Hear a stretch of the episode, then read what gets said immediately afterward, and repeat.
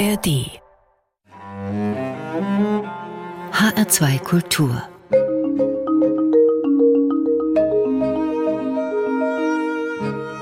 Doppelkopf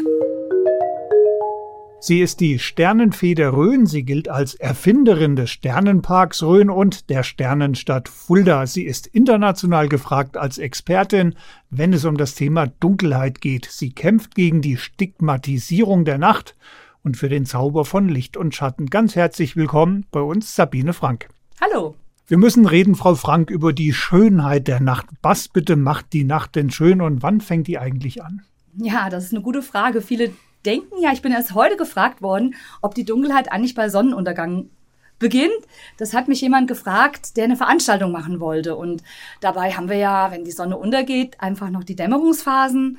Das dauert eine ganze Weile. Die Sonne muss schon 18 Grad hinterm Horizont sein, bevor wir von der Nacht reden können. Nacht heißt nämlich, dass kein Restlicht von der Sonne mehr in der Atmosphäre ist. Und tatsächlich dauert es nach Sonnenuntergang nochmal anderthalb bis zwei Stunden. Und die Dämmerung ist auch schon schön. Die Dämmerung, die blaue Stunde. Ja, die blaue Stunde wurde ja schon von Goethe in einem ganz tollen Gedicht verpackt, der innere Gewinn. Das ist ja, wenn der Himmel seine blaue Färbung bekommt, das ist eine tiefblaue Färbung. Die verändert sich auch vom Tag her, weil dieses Blau nach Sonnenuntergang wird physikalisch anders erzeugt als am Tag. Das sind zwei unterschiedliche Blaus. Ja, und dann fängt die nautische Dämmerung an und dann die astronomische und dann erst kommt die Nacht und das kann wirklich lange sich hinziehen. Und wenn der schöne Blau vorbei ist, ist die Nacht denn dann auch noch schön? Dann verwandelt sich eigentlich das, und das ist auch jeden Tag einfach das Schöne, dieses Blau am Himmel. Ja, das ist schön, wenn wir einen blauen Himmel haben. Aber jeder liebt den blauen Himmel, die Sonne. Aber eigentlich ist es langweilig. Aber in der Nacht, und das ist das Komische, dass sich der Tag jede Nacht verwandelt in dieses Sternenmeer. Und so nach und nach, plopp, plopp, plopp, erst die Planeten, dann die hellen Sterne. Und jetzt bei uns in der Rhön ähm, kommen dann sehr viele, ich nenne es mal so Zwischensterne. Viele kennen ja den großen Wagen, aber dass dazwischen auch noch ganz viele Sterne sind, das haben wir halt bei uns in der Rhön. Und diese Verwandlung ist einfach Magie. Sie sind ja hauptberuflich Sternenfee, also Sternenparkbeauftragte am Landratsamt oder um es ganz genau zu sagen, ich hoffe, der Titel stimmt jetzt, Sternenpark-Koordinatorin im Biosphärenreservat Rhön. Wenn Sie so in der Rhön auf der Wiese liegen, gut angezogen natürlich, in der Rhön ist ja immer recht frisch, und dann so in den Himmel schauen nachts, wie, wie ist das so? Ja, also es ist wirklich so, dass es nachts ganz anders ist als am Tag, aber wir können auch nachts hervorragend sehen. Es ist ja nie auch richtig dunkel. Also entweder haben wir sowieso die Sterne, die machen auch ein bisschen Licht, vor allem im Sommer aber die Sommermilchstraße, oder wir haben den Mond, oder wir haben auch leider durch die Lichtverschmutzung, wenn wir Bewölkung haben, ist es sogar sehr hell. Und ja, wie ist das? Das ist, das muss ich wirklich sagen, einfach ein Augenurlaub. Die Leute kommen ja von sonst woher und dann läuft man und dann lässt man sein Auge so am Horizont entlang gehen und man ist nicht gezwungen, in irgendeine Kunstlichtquelle zu schauen. Und ich nenne das Augenurlaub. Ich nenne ja meine Sternenführung auch klimafreundliche Fernreisen, weil wir sehen ja die Andromeda-Galaxie mit bloßem Auge. Die Nacht hat unglaublich beruhigende Eigenschaften. Sie ist anmutig. Und ja, wie soll ich das sagen? Es ist vor unserer Haustür. Es kostet nichts. Es ist immer da. Es ist ein Geschenk vom Himmel. Die Nacht. Wir haben sie weitgehend verdrängt, aber da, wo wir sie noch haben, ist es einfach genial. Sie schwärmen da natürlich so, aber eigentlich äh, spielt ja Ihr Leben, das, was Sie so umtreibt, eigentlich in einer Zeit, wo traditionell es gerade nicht passierte. Also früher, als der Mensch sein Leben noch nach der Natur gerichtet hat oder auch ausrichten musste, da war natürlich klar zwischen Sonnenauf- und Sonnenuntergang, da spielt sich das Leben ab. Dann wird's dunkel und äh, ganz, ganz früher sitzt der Mensch dann in seiner Höhle oder später dann eben bei Kienspan. Gerade in der Rhön gibt's ja den Kienspan. Oder bei Kerzenschummer in der Stube. Aber das große Leben ist dann eigentlich abgeschaltet. Im Winter natürlich noch extremer mit den langen Nächten. Da passiert dann ja auch nichts. Auch im Bauernhof passiert dann ja über den Winter nichts. Heute sind wir Helligkeit ja immer gewohnt. Das ist ja eigentlich auch eine kulturelle Eigenschaft, dass wir die Nacht zum Tag machen können. Oder ein Desaster. Ich würde sagen, mittlerweile mehr ein Desaster oder ich würde es mal so sagen, alles zu seiner Zeit. Die Menschen früher haben sich auch beholfen. Die haben zum Beispiel ganz oft den Mond zur Hilfe genommen uns heute ist das ja gar nicht mehr so richtig bekannt, aber zum Beispiel der September-Vollmond gilt als, auch als der Erndemond, weil auch der Mond ordentlich Licht macht. Wir können bei Vollmond wirklich uns sehr gut orientieren und wir haben ja schon bei Halbmond, werfen wir schon einen Schatten. Und im Winter steht der Mond ja besonders hoch und dann entfaltet er auch seine volle natürliche Beleuchtungsstärke und das ist auch das Maximum an natürlicher Beleuchtungsstärke. In der Nacht ist der Vollmond. Tatsächlich ist es auch so biologisch, dass die Menschen eigentlich im Winter auch ein bisschen mehr Schlaf brauchen als im Sommer.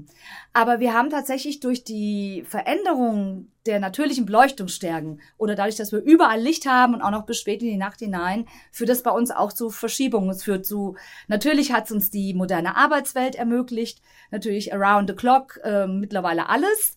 Ich meine, bei manchen Bereichen ist das natürlich auch notwendig, wie jetzt das Krankenhaus, Feuerwehr und sonst wo, aber halt auch die Industrialisierung ähm, dass man auch nachts produzieren kann.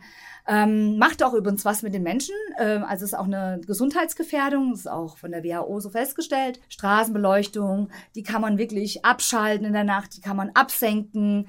Innenstädte sind auch nochmal was ganz anderes als die Dörfer.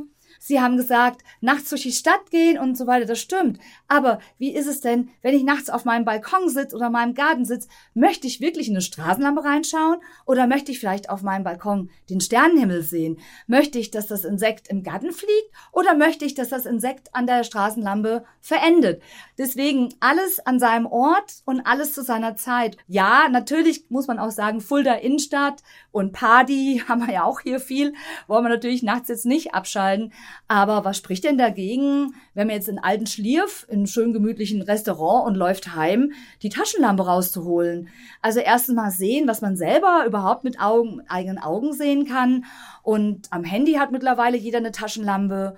Also es war noch nie so leicht, sich selber Licht zu machen. Ich laufe ja nachts mit den Leuten umher. Mir ist in 15 Jahren noch nicht einer gefallen. Über die Beleuchtung auf der Straße in den Gemeinden kommen wir ja später noch mal drauf zu sprechen. Ich spiele Ihnen den Ball noch mal in einem anderen Punkt hin. Es gibt ja die schönen Solarleuchten für den Garten, wo ich meine Wege schön mit abstecken kann. Oder LED-Licht ist heute ja auch ziemlich günstig geworden. Da kann ich meine äh, Bäume im Garten schön ausleuchten. Ist oft auch wirklich eine schöne Atmosphäre im Garten, wenn da so das Licht in den Obstbäumen ist. Als wir im Sternpark angefangen haben, hatten wir eigentlich drei Lichtverursacher. Also das Licht zählt ja zu den schädlichen Umwelteinwirkungen. Das muss einfach mal feststehen.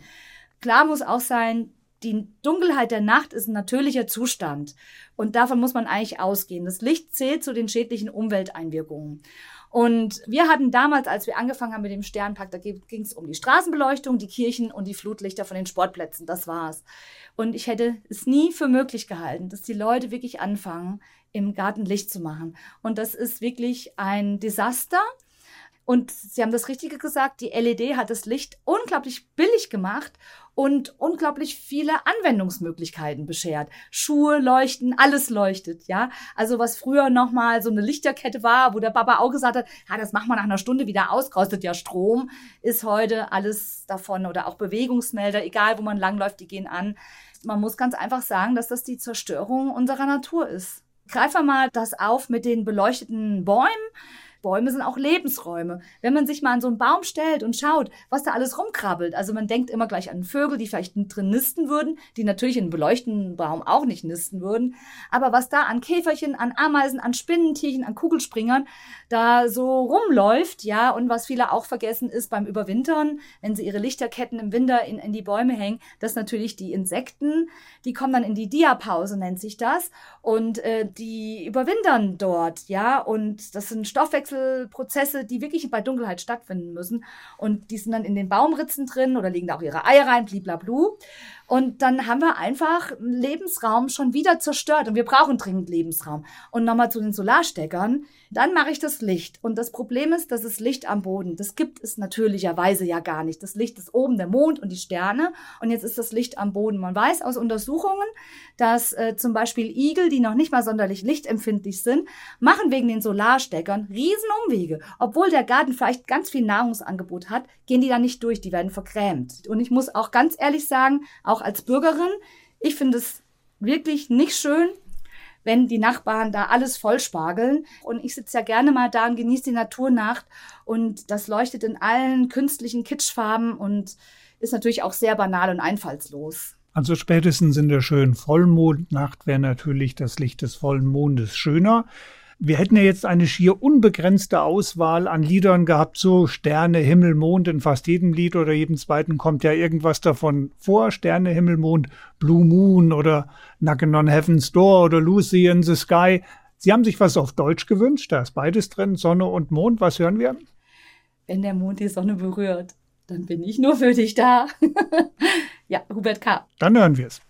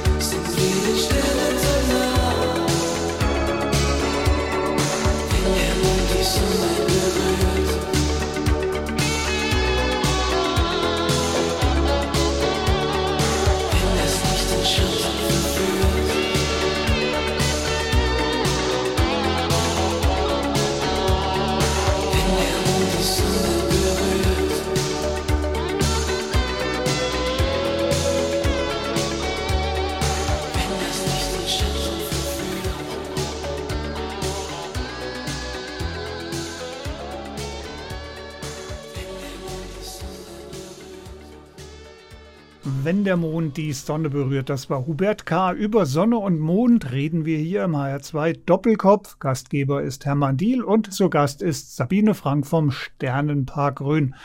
Frau Frank, warum haben wir den Hubert K. jetzt gehört? Ja, also zum einen bin ich ja ähm, in den 80ern groß geworden, damit ein Kind der äh, neuen deutschen Welle. Und ja, ich mag das Lied, weil es ist ja so ein bisschen Himmelsmechanik, wenn der Mond die Sonne berührt, die Sonnenfinsternis, wie sie stattfindet. Jeder weiß vielleicht, oh, schon mal gehört und irgendwas und heute finden wir es vielleicht spannend. Früher war es natürlich ein äh, was ganz Gruseliges für die Menschen. Die hatten große Angst davor. Aber ein anderer Grund ist, dass in dem Lied geht es ja auch um das Horoskop. Er singt zwar einerseits, ich glaube nicht dran, ja, aber andererseits, ich fange schon an, nach den Sternen zu sehen. Und äh, wir erleben ja in diesen Zeiten, die jetzt in den letzten Jahren vielleicht auch ein bisschen turbulent war, dass die Menschen doch wieder ziemlich zuversichtlich und hoffnungsvoll zu den Sternen gucken, aber eher im Bereich der Deutung. Also es gibt ja mittlerweile auch prominente Moderatorinnen, die tatsächlich mit Horoskopie wieder viel Geld machen. Und das ist natürlich totaler Quatsch. Und wir beim Sternpark Grün haben uns ja da der, wir sind ja der Wissenschaft verpflichtet. Aber oft merke ich auch tatsächlich, das ist ganz kurios bei meinen Sternführungen. Ich frage ja auch manchmal, kennt denn jeder kennt denn jeder sein Sternzeichen, egal wer, ob reich, ob nicht so reich, ob alt, ob jung, ob hip, nicht hip, alle kennen ihre Sternzeichen, haben aber überhaupt keine Ahnung, was das ist und deswegen das Lied. Aber wir fördern hier die Astronomie und nicht die Astrologie. So ist es die Astronomie ist schon spannend genug und voller Wunder und auch voller toller Geschichten über Menschen, über Phänomene, über Technik, über Raumfahrt, Kultur. Die Astronomie ist auch eine von den neuen Musen. Sie ist also in einer Liga mit Musik und Poesie und der Kultur. Und ich sage ja immer, Grenzen gibt's im Kopf und am Boden, aber nicht am Himmel. Und das finde ich schön. Den HR2 Doppelkopf, den Sie gerade hören, Gespräche mit Menschen, die etwas zu sagen haben, gibt's übrigens täglich Montag bis Freitags in HR2 Kultur und zum Nachhören gibt's das auch in der App der ARD Audiothek und in der Audiothek selbst natürlich auch. Sabine Frank ist bei uns zu Gast. Frau Frank, Sie kommen ja aus der Rhön. Heute ist die Rhön ja das Nachthimmelgebiet Hessens überhaupt. Als Sie ein Kind waren, war es das eigentlich noch nicht. Da war der Bauer ja froh, wenn er seinen kleinen Acker bis zum Abend fertig hatte und dann war er müde. Wie sind Sie denn zum Sternenhimmel gekommen? Ja, das ist mir selber gar nicht so klar. Also tatsächlich, ich bin ja aufgewachsen in Tann und also sehr ähm, damals noch Zonenrandgebiet und äh, das damals hatten wir übrigens noch gar keine Straßenbeleuchtung. Ich kann mich noch erinnern, wie ich vielleicht so acht, neun Jahre war, als sie da bei uns installiert wurde, aber trotzdem ist es bei uns natürlich dann noch relativ dunkel und ja, wir haben ja nicht so viel gehabt, aber wir haben halt die Sterne gehabt und irgendwie hat mich das angefixt. Wir sind früher auch immer im dunklen Schlitten gefahren und ich sag mal so, der Sternenhimmel war da. Komischerweise war er aber auch für andere, alle anderen auch da, aber nur irgendwie mich scheint es irgendwie angefixt zu haben. Also ich habe leider keine privilegiertes Leben gehabt oder die Eltern das jetzt irgendwie gefördert hätten fördern können. Ähm, ich war aber so. Ähm, hat es noch einen Kometen gebraucht. Genau, wollte ich gerade sagen. Ja, genau, richtig, ja. Aber als ich dann so 14 oder 15 war, da kam der Halley'sche Komet vorbei. Und das muss man auch echt so sehen, darüber wurde ja berichtet. Und vorher meine Astronomie war ja wirklich nur so optisch. Wir hatten auch noch nicht mal eine Bücherei. Aber dann mit dem Halley'schen Kometen, da gab es Sendungen im Fernsehen und ich habe das alles verschluckt. Und ich habe zum Entsetzen meiner Mutter jeden Abend im Garten gelegen mit dem Fernglas und ähm, ja, und seitdem bin ich irgendwie angefixt. Und man muss natürlich auch ganz klar sagen, ähm, das Weltall ist ja auch, und der Sternenhimmel des Weltall sind ja teilnahmslos. Und da kann es auf der Erde noch so turbulent sein, das ist im Weltall ziemlich wurscht. Und deswegen ist ja auch dieses zu den Sternen gucken, ich kriege auch gar nicht genug davon. Total bekloppt. Ich habe das alles schon hunderttausendmal gesehen, aber ich kann es mir immer wieder angucken. Das ist auch eine Art von Eskapismus. Und vielleicht war das genau das Richtige für mich. Jetzt sind Sie ja heute eine studierte Frau, Expertin für den Sternenhimmel, haben hier auch äh, in, in Hessen wahnsinnig viel bewegt. Es gibt ja Menschen, die gehen einen geraden Weg durchs Leben. Und dann gibt es Leute, die machen in einem Leben, hat man den Eindruck, mehr als mancher andere mehrere Leute zusammen. Wenn wir mal auf die Sabine Frank, das Mädchen aus der Rhön, schauen, das macht dann erstmal Hauptschulabschluss. Ja, Hauptschulabschluss dann immerhin. Ähm, dann habe ich die mittlere Reife dann noch gemacht. Dann habe ich eine Ausbildung gemacht zur Verwaltungsangestellten intern im Rathaus. Sehr witzig. Ja, und dann war ich erstmal, nee, dann habe ich noch in der äh, Abendschule das Fachabitur nachgeholt. Und dann war ich erstmal sechs Jahre verschwunden und zwar im Ausland. In England. Ich, ich war in England, in Birmingham, sechs Jahre. Also mitten in der Stadt. Ich habe auch sehr zentral, stadtnah, citynah gewohnt. Und da war es dann auch erstmal vorbei mit dem Sternenhimmel. Was haben Sie denn dann gemacht in diesem Birmingham? ich bin als ein Au pair rübergegangen, das war wirklich ein Wunsch von mir. Also ich bin irgendwie England-affin oder der englischen Sprache. Ich wollte unbedingt in dieses Land und bin dann auch wirklich hängen geblieben. Und dann zu dieser Zeit ähm, hatte BMW Land Rover war im Besitz in Birmingham und die hatten halt Deutschlehrer gebraucht. Und dann habe ich noch so eine kleine Ausbildung gemacht, Fremdsprachenlehrerin für Deutsch und habe auch bis zum Abitur sogar Deutsch unterrichten dürfen. Und, äh, und auch die Ingenieure von Land Rover, ja, und da habe ich an der Bar habe ich noch nebenbei gezapft. Ich habe auch schon Klos geputzt, habe ich auch gemacht in England bei Transco, das ist doch der große Gasanbieter. Ja, in der Unternehmensberatung habe ich gearbeitet. Ich habe da irgendwie alles gemacht. Also ich hatte da mehrere Jobs gleichzeitig und bin dann nach sechs Jahren wieder zurückgekommen. Wie kamen Sie dann hier zurück in die Rhön? Also das war meiner Meinung nach echt auf der Kippe. Ich glaube, so von der Mentalität her passe ich auch besser darüber. Aber ich hatte ja noch einen Hund, der war bei meinen Eltern. Das war mein Hund, der Urmel. Und Urmel wurde halt langsam älter. Man konnte ihn ja nicht mitnehmen wegen der Quarantäne. Und meine Eltern hatten mir dann mal irgendwann eine, eine Ausschreibung von der Stadt Fulda. Und dann habe ich mich da beworben, ohne Gedanken mir zu machen und wurde dann tatsächlich genommen und habe dann tatsächlich bei der Stadt Fulda gearbeitet, in der Ausländerbehörde. Jetzt arbeitet also eine Frau mit ihrem, mit, mit diesem ungewöhnlichen Lebenslauf bei der Ausländerbehörde in der Stadt Fulda. Wie kommt man dann auf die Idee zu sagen, hier muss eigentlich ein Sternpark her? Ja, das ist eine gute Frage. Also ich habe ja dann, während ich noch, äh, während ich in Fulda noch gearbeitet habe, dann auch noch das Studium absolviert an der Hochschule Sozial- und Kulturwissenschaften. Und das hat ganz viel mit, mit der Nacht zu tun, wegen der Furcht und all dem, was da halt so erzählt wird, also die Soziologie. Und ja, zur Sternführung bin ich eigentlich gekommen oder beziehungsweise zum Sternpark, weil also die Astronomie war immer sehr männlich dominiert. Es gab halt einfach auch immer nur das Planetarium, das ist aber ein künstlicher Himmel, oder halt die Sternwarte mit den Teleskopen oder auch die Jungs mit den Teleskopen, die damals auch noch sehr schwer waren. Und ja, das war für mich immer zu viel gefummelt. Ich hatte auch ehrlich gesagt kein Geld dafür und auch keinen Nerv. Und ich habe auch immer so gedacht, ich finde auch, und dazu stehe ich auch, dass diese Fernrohrastronomie so ein bisschen auch die Menschen entfremdet vom Himmel. Also, und für mich war das einfach wichtig, ja, die Geschichten aus der griechischen Mythologie, die sind auch sehr amüsant und zum Teil auch lehrreich, aber auch die Nachtlandschaft mit einzubeziehen. Dazu gehört auch mal eine Wolke, dazu gehören auch mal ähm, der Mond und nicht immer nur der perfekte Himmel und Sternwarte und Teleskop immer nur bei perfekten Himmel. Und deswegen war halt so die Idee, eigentlich war es mal eine Freundin, die mich auf die Idee gebracht hat, die gesagt hat, du machst das so schön, du erklärst das immer so schön, das könntest du doch mal für andere Leute machen. Und so bin ich dann zur Sternführung gekommen und habe die so entwickelt. Ich konnte auch niemanden fragen wie das geht. Also ich musste mir dann irgendwie, ich habe mich dann selber gefragt, was würde mich denn interessieren, habe das dann wochenlang mit Freunden probiert und haben so Mods rumgestritten, bis es dann gestanden hat und sich jetzt weiterentwickelt hat. Und dann, damit habe ich begonnen 2006. Und dann ist mir aufgefallen, schon eigentlich nach zwei Jahren, dass sich unser Sternenhimmel verändert. Und zwar lag das dann daran, dass sich am Petersberg Richtung Rhön leider auch die Gewerbegebiete ausbreiten, was sich wirklich ganz deutlich auf die Nachthimmelqualität auswirkt.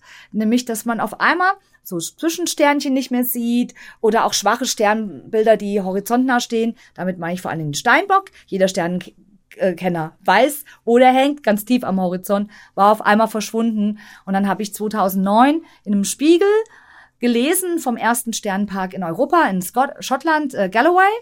Und da war ich sofort von überzeugt, die Rhön muss ein Sternpark werden. Und wenn ich eins bin, ist es hartnäckig. Den Eindruck haben, glaube ich, schon sehr viele gewonnen. Das ist dann auch gleich die nächste Frage natürlich. Ich glaube, das kann man jetzt nachvollziehen. Dieses ungewöhnliche, die ungewöhnliche junge Frau Sabine Frank, kommt dann da drauf, hier läuft was aus dem Ruder, das muss anders werden. Aber jetzt lieben wir ja in Fulda. Das gilt ja, wenn man von außen schaut, Fulda, das ist ja die konservative Gegend in Hessen überhaupt. Wir steigern ja auch äh, Schwarz, Fulda, Paderborn. Und wie haben Sie das jetzt gerade hier so was Innovatives durchsetzen können? Na, wenn es nicht da passt, wo alles schwarz ist, ja, wo denn dann? Ne? Und konservativ sagt ja schon das richtig Kon Konserve, ja, heißt ja bewahren und die Dunkelheit in die Nacht bewahren. Ähm, aber es ist schon wahr, also Fuller ist ja wirklich sehr konservativ. Ich hatte aber auch damals auch den Eindruck, ähm, dass es relativ schnell eingeleuchtet ist, dass wir mit dem Irrlichtern ähm, nicht nur viel Geld verblasen und Energie, sondern auch uns wirklich einer Schönheit berauben. Also die Widerstände waren gar nicht so groß. Oder ich sag's mal mit den Worten von unserem Landrat Weude, der sagt immer, es ist doch ein Win-Win. Ne? Also man spart Energie, man tut was für die Umwelt, man, es ist mit Sicherheit eine der wirksamsten Maßnahmen für die Biodiversität.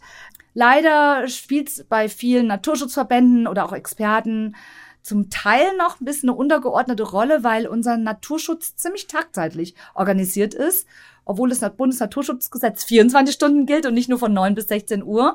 Ähm, aber das, die Lichtverschmutzung, das muss ich auch sagen, und auch mit großer Bestürzung nach all den Jahren, hat einfach ein massives Wahrnehmungsproblem. Im naja, Sommer. Sie haben aber ja selbst die Industrie- und Handelskammer irgendwie begeistern können. Ja. Wie geht das denn? Ja, da, da habe ich gar nicht viel dazu beigetragen. Und zwar der neue Geschäftsführer, der kommt aus Hamburg und ähm, oder hat vorher in Hamburg gewir gewirkt und kam dann also nach Fulda und hat sich über Fulda informiert und hatte nur zwei Sachen irgendwie mitbekommen von Fulda. Das eine war, glaube ich, die Bischofskonferenz, die jedes Jahr stattfindet. Und immerhin war unser Sternpark Sternstadt zweimal in den Tagesthemen. Das muss man erstmal schaffen. Und so kam er also nach Fulda und hat schon davon gehört. Und dann war auch einer seiner ersten Maßnahmen war, er musste mit mir durch die Nacht spazieren mit so einer ganzen Delegation. Ja, dann waren wir an der Milseburg und da ist ein Tisch und da muss er sich echt hinsetzen auf eine Bank. Ich habe mir das echt vorgenommen. Ich dachte, das ist echt eine Chance, weil vorher bin ich bei der IHK immer nur gegen die Wand gelaufen und dann musste er sich da hinsetzen und dann habe ich ihm halt gesagt, was wir alles verlieren, wenn wir die natürliche Dunkelheit verlieren, angefangen von den Auswirkungen auf die Natur, die Energie, die Ressourcen und vor allen Dingen auch den Mehrwert für unsere Region. Man darf ja nicht vergessen, dass sich unsere Gastronomen eigentlich noch besser stellen sollten mit den Astronomen. Und also, dass doch viele Leute deswegen überhaupt erst auf unsere Region aufmerksam werden. Ja, und dann hat der Hauptgeschäftsführer der IHK, der Herr Kono, von sich aus die Idee entwickelt und die ist einfach genial, das Prädikat Lichtbewusstsein. Und da geht's darum, dass wir die Bestandsbeleuchtung, die zum Teil echt unterirdisch ist und auch, muss ich ganz ehrlich sagen, optisch die Nacht verunstaltet und das Landschaftsbild, in den Griff bekommen. Und das geschieht durch Beratung, aber auch durch viel Eigenengagement. Da kann ich jetzt ganz vor kurzem hat man eine Firma, die Firma Ut aus Fulda, Maschinenbau. Die haben ihr ganzes Gelände richtig so toll gemacht und auch ganz viel abgeschaltet, ähm, andere Sicherheitsmaßnahmen ergriffen. Und das ist natürlich einfach so genial, dass ich dafür auch deutschlandweit beneidet werde. Bischofskonferenz und Sternenhimmel, die großen Stärken des Kreises Fulda. Spätestens jetzt hätten wir ja ein Lied erwartet mit, wo jetzt aber schon der Mond drin vorkommt oder der Stern. Aber jetzt kommen die Dire Straits. Warum das denn? On Every Street. Ja, also erstmal finde ich es ein sehr schönes Lied. Macht Laune. Jeder wird dann mitzwingen am Ende des Lieds. Und ich mag die Dire Straits und vor allen Dingen, ich kenne alle Straßen und ich kenne sie nachts und ich kann eins sagen, es ist niemand unterwegs. Es leuchtet für niemanden. Und über die Straßen und die Dunkelheit und den Dörfern auch in der Rhön reden wir gleich, aber jetzt hören wir erst die Dire Straits. There's gotta be a record of you someplace. You gotta be on somebody's books. The lowdown picture of your face. Your injured looks. The sacred and profane. Pleasure and the pain. Somewhere your fingerprints remain concrete. And it's your face I'm looking for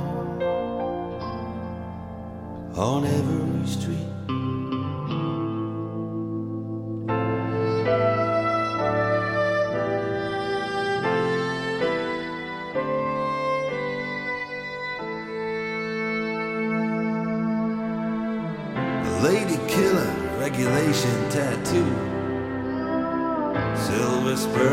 His.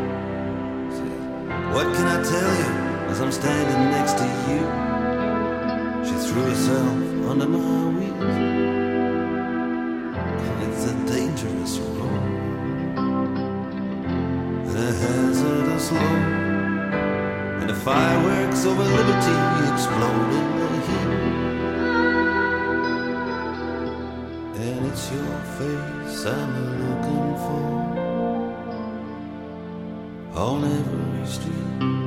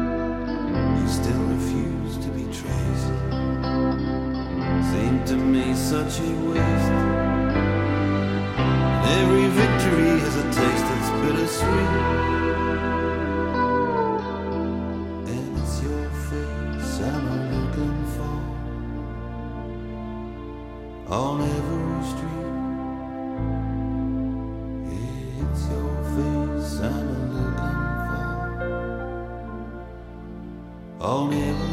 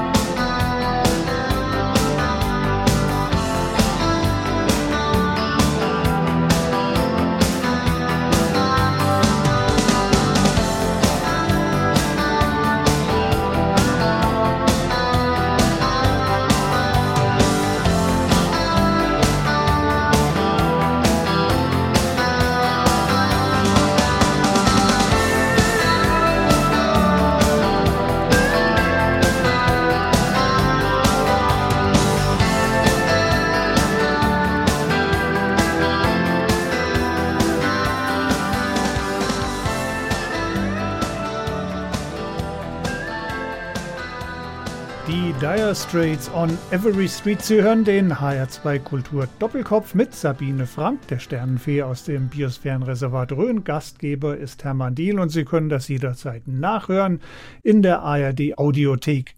So, on Every Street haben wir jetzt gehört, in jeder Straße. Bei jeder Straße wünscht sich Sabine Frank, dass nachts das Licht ausgeschaltet wird. Sie sind ja durch alle Gemeindevertretungen getingelt und haben für die Dunkelheit geworben. Da haben Sie durchaus ja auch Erfolge erzielt. Einige Gemeinden schalten ja ab. Es Ja. gibt ja dunkle Dörfer jetzt nachts. Ja, die gibt's überhaupt äh, schon relativ viel in Deutschland. Also es gibt Ortschaften, die haben noch nie durchgeleuchtet, die können das auch gar nicht verstehen, wo das schon immer so ist, wo das auch gar nicht thematisiert wird. Ich weiß auch aus so alten Erzählungen, dass man sich in der Rhön da auch zum Teil echt gesträubt hat, dass das überhaupt eingeführt wird. Und jetzt sind wir so gewohnt, dass wir denken, wir bräuchten das, nur weil wir vielleicht einmal im Jahr mal heimlaufen, nach 22 Uhr, was eh selten vorkommt. Aber tatsächlich hat ähm, tatsächlich erst die Energiesparverordnung letztes Jahr dazu geführt, dass sich doch mehr Kommunen dazu entschieden haben. Auch bei uns noch zwei weitere sind hinzugekommen, aber Tannen-Ebersburg schalten ja schon sehr lange ab. Wie In haben die Bürger denn darauf reagiert? Wie haben die das denn aufgenommen? Mm. Durchaus unterschiedlich, glaube ich. Ja, also da, wo man das schon immer so macht, ist es ganz normal. Und dann, ja, also es gibt halt immer dieses, was natürlich auch viel aus dem Krimi kommt und der Stigmatisierung danach. Zum Beispiel in Gersfeld war es ja so, da war es der Bürgerwunsch. Also, dass man das durchaus als eine Steigerung der Lebensqualität sieht.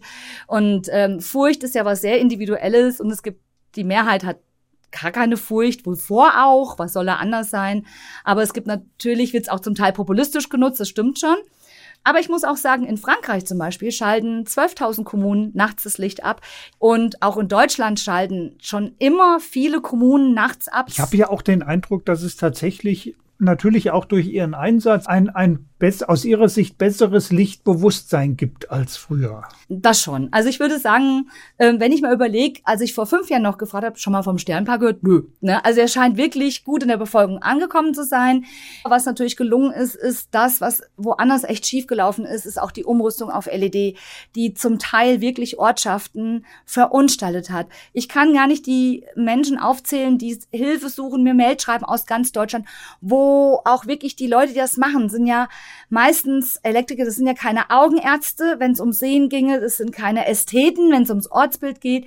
Also es sind halt einfach Techniker und es soll möglichst viel Energie gespart werden. Und dann wurden so schöne Dörflein, auch zum Teil im Vogelsberg, die vorher so ein bisschen schwaches oranges Natriumlicht hatten. Damit, das hilft uns auch beim Sehen. Das wissen wir, weil wir ins Feuer reingucken können. Ist auch so die Farbe, ist auch gemütlich, tut auch unserem Gemüt gut. Hat man dann umgerüstet auf knallweises Schlachthauslicht. Da fehlt mir jedes Verständnis für. Und Aber das gerade das LED-Licht kann ich doch schön regeln. Das ist ja viel leichter als die Glühbirne, die eben eine gewisse Farbe hat. Ich kann da beim LED-Licht im Grunde, kann ich das ja genauso machen, wie Sie es jetzt möchten. Ja, aber man hat es halt nicht gemacht. Also diese Farbwechsel, das geht nicht so leicht, nur schon mal gar nicht in der Straßenbeleuchtung. Man hat da halt auch den Blick ganz klar auf Effizienz und hat leider die, wirklich dieses kalte 4000 Kelvin Licht, was wirklich die Leute, auch wenn sie drunter stehen, hässlich macht, weil man so viele Kontraste sieht. In Siedlungen leben Menschen und dann muss das Licht auch ästhetisch sein. Es muss blendfrei sein, auch sollte auch nicht so viel sein, dass man nicht so viele Schatten hat.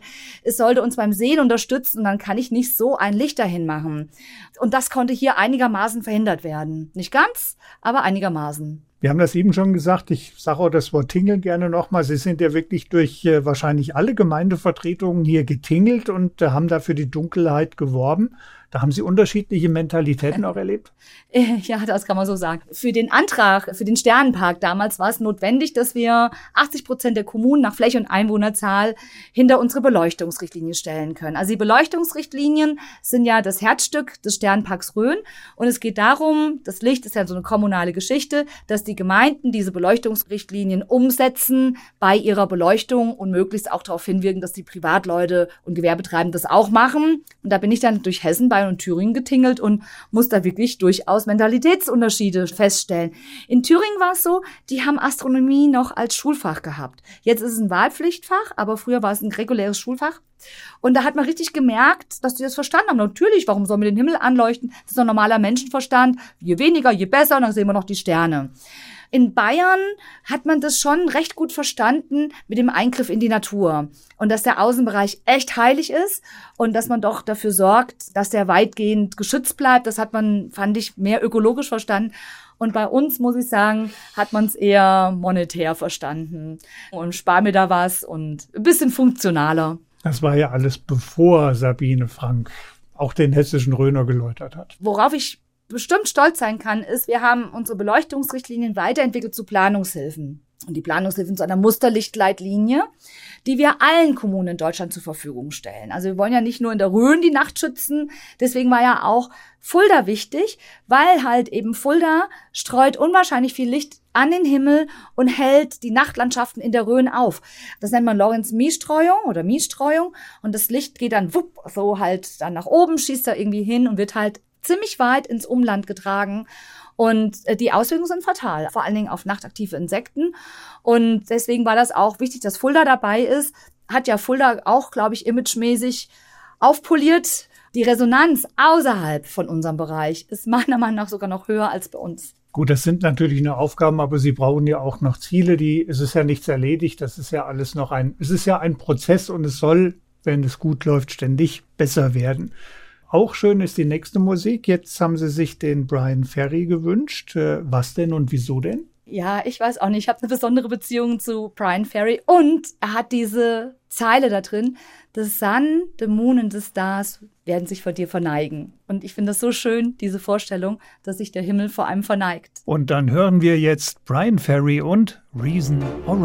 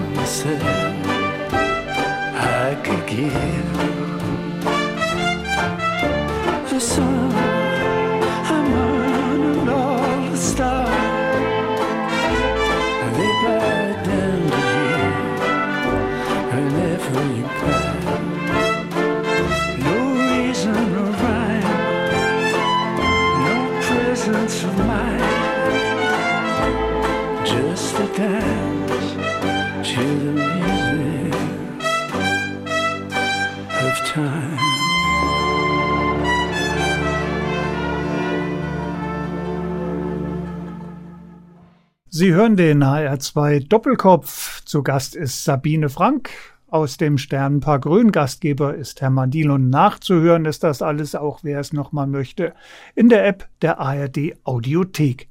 Frau Frank, ich war jetzt mal spazieren. Kleine Wanderung bei Hof Aschenbach am Ulmenstein Premium Wanderweg. Und da bin ich an eine kleine Station gekommen, da gab es einen Polarsternfinder und so eine Art Turngeräte. Ich habe jetzt nicht geturnt, aber das hat auch irgendwas mit den Sternen zu tun, obwohl es nicht so aussieht. Genau, das sind unsere Himmelschauplätze. Ein Original aus der Rhön. Und mittlerweile wird es auch wirklich deutschlandweit und sogar europäisch werden diese Himmelschauplätze kopiert. Der Hintergrund war, dass ich eigentlich dann auch immer so ein bisschen rumgemeckert habe, dass man ja den Sternpark gar nicht am Tag sieht, dass wir den auch am Tag sichtbar machen müssen. Und dann wurde ich gefragt, weil man das machen könnte. Und dann habe ich gesagt, ja, da bauen wir so Sternguckerplätze. Und dann war so, ja, wie baut man die? Nicht so, hm, keine Ahnung. Dann habe ich mir das so ausgedacht mit dem Polarsternfinder und vor allen Dingen der drehbaren Sternkarte und auf der Rückseite Infos, auch zu den Wolken. Und vor allen Dingen, das ist kein Turngerät, das ist ein Fernglasaufsetzer. Kann man dann die Unterarme aufsetzen und kann das Fernglas ruhig halten. Ein Fernglas hat jeder. Man braucht kein Teleskop, um tolle Himmelswanderungen zu machen. Man kann mit dem Fernglas wirklich toll Sternhaufen angucken. Ich mache das ja auch bei den Sternführungen. Die Leute sind fasziniert, was man mit dem Fernglas sehen kann. Haben Sie das schon mal beobachtet? Nehmen die Leute denn äh, diese Sternenplätze an? Was, wie, wie nutzen die das dann? Oder wird erst mal ein bisschen rumgeturnt? ja, also ganz witzig, weil letztes Jahr kam ich mal hin. Wir haben da ja auch äh, diese mega coole Bank. Das war ja eine Voraussetzung. Die darf nicht nur drehbar sein, das ist ja langweilig, nein, die muss auch kippbar sein. Und ähm, ja, also die werden schon genutzt. Ähm, in Hof Aschbach ist auch lustig, da kann man sich sogar ein Abendessen bringen lassen.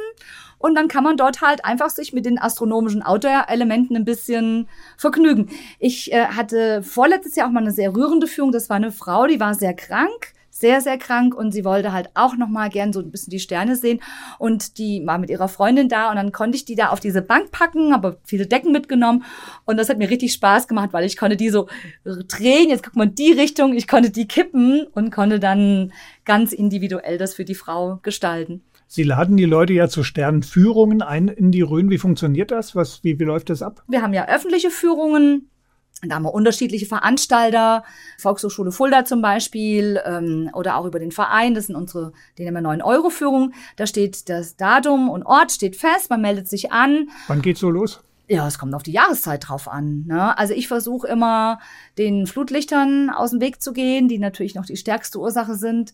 Und äh, ja, so 8, 9 Uhr, auch im Winter. Oder aber man kann, und das erfreut sich auch großer Beliebtheit, individuelle Führung buchen, dann gehört einem der Sternführer, dann kann man das alles selber festlegen.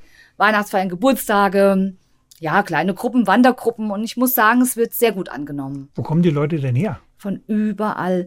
Also wir wundern uns ja selber, das gibt's gar nicht. Auch bei meiner letzten öffentlichen Führung, die haben auch wirklich deswegen ihren Urlaub hier verbracht. Die kommen aus Erlangen, aus Hamburg, aus Kassel, aus Köln, aus München. Die übernachten natürlich auch hier und die lassen dann auch Geld in unserer Region. Das ist das, was die IHK freut. Ja, also ich glaube schon, dass viele auch darüber, dass sie übernachten, dann auch die Rhön überhaupt erst kennenlernen, also über den Sternpark und dann feststellen, ach, am Tag ist sie aber auch ganz schön. Was sind das für Leute, die jetzt zu ihren Führungen kommen? Also das ist wirklich, wirklich sowas von Common People. Und äh, ich meine, bei uns ist ja auch Astronomie kein Schulfach und das sind ganz normale Menschen aller Altersgruppen. Das sind Frauengruppen meistens oder ja, irgendjemand hat irgendwie ein Fable dafür oder mir ist das selber auch schon aufgefallen. Ach, sieht ja cool aus, ich weiß gar nichts darüber.